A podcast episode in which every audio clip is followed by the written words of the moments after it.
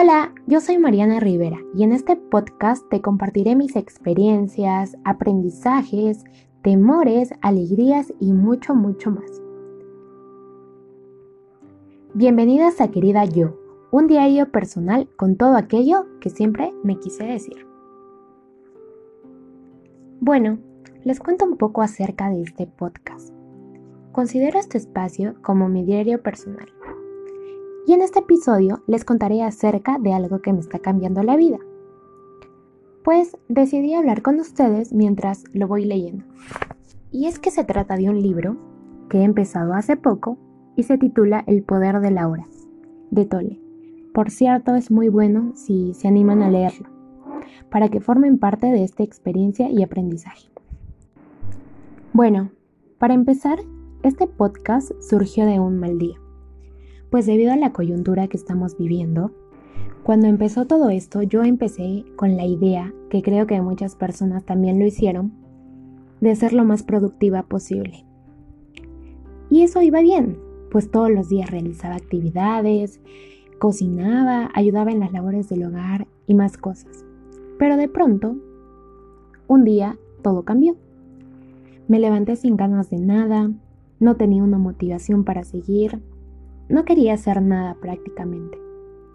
Todo esto se me tornó raro porque yo me había dado cuenta que algo me faltaba y era algo que no me permitía seguir. Entonces me senté un rato y me puse a contemplar qué estaba pasando, porque yo sentía que algo no iba bien.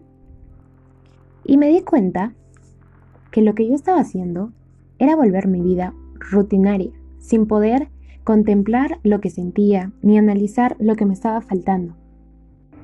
Y decido hablar de esto porque sé que muchas personas pueden pasarlo y espero que de alguna forma les ayude. A veces cuando no hacemos algo, nos sentimos las personas más improductivas o que se nos pasa el tiempo. Y pues por una parte sí, pero por otra significa de que nos falta algo y muchas veces no nos damos cuenta de eso.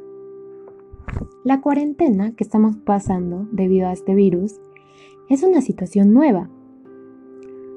No solo para ti, sino para todos. Es una situación desconocida, pues siempre nos da miedo algo nuevo. En lo particular, a mí me da miedo lo desconocido. Me da miedo saber que no tengo el control de algo. Me da miedo saber qué no pueda pasar o qué pueda pasar. Y así podría enumerar un sinfín de cosas. Pero creo que lo que debemos hacer es primero realizar la aceptación y saber que esto es algo que no se puede cambiar. Es algo que tenía que pasar de algún modo y tenemos que aceptarlo claramente. Debemos saber que esto es difícil para todos, no solo para algunos cuantos. Esto ha afectado de una manera increíble. Y no me gusta comparar ni realizar magnitudes en cuanto a quién afectó más o, o menos, pero debemos ser personas empáticas. Y al decir esto, me refiero a que debemos ponernos en el lugar de las otras personas. Y algo muy importante es que debemos agradecer lo que tenemos. De alguna forma somos personas que estamos agradecidas por tener un plato en la mesa, por tener a nuestros padres juntos.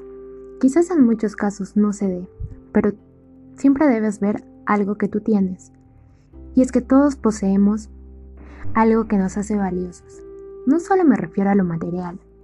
Siempre es bueno priorizar algo que sabes que de un momento a otro se puede ir. Y no va a durar.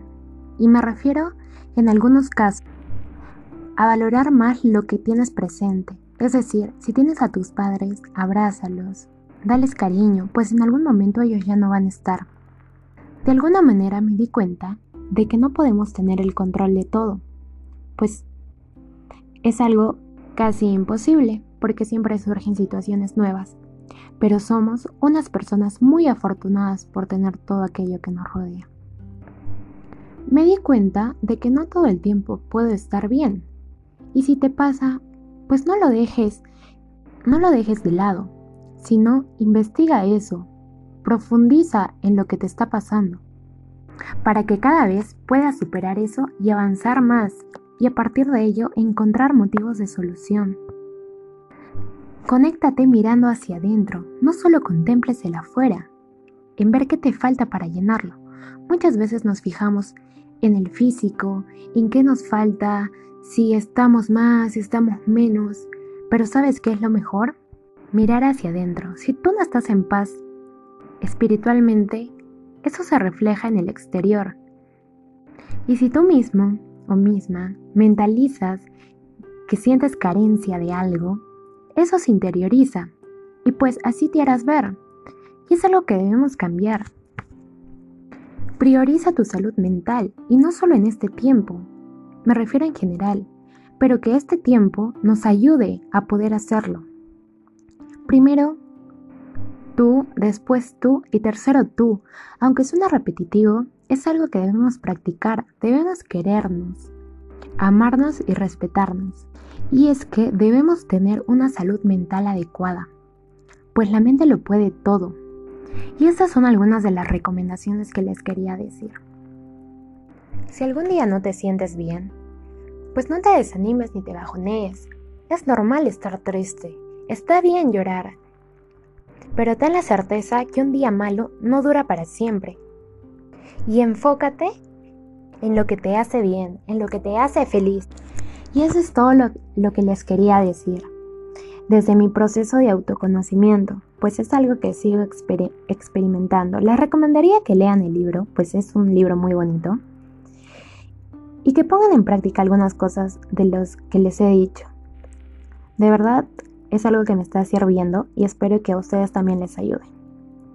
Y bueno, aquí concluyo y espero que la pasen bien estos días, que mantengan la calma, que una situación mala no perdura para siempre, así como un día malo, que todo va a estar bien y que mantengamos la calma.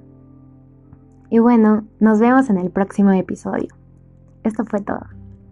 Gracias.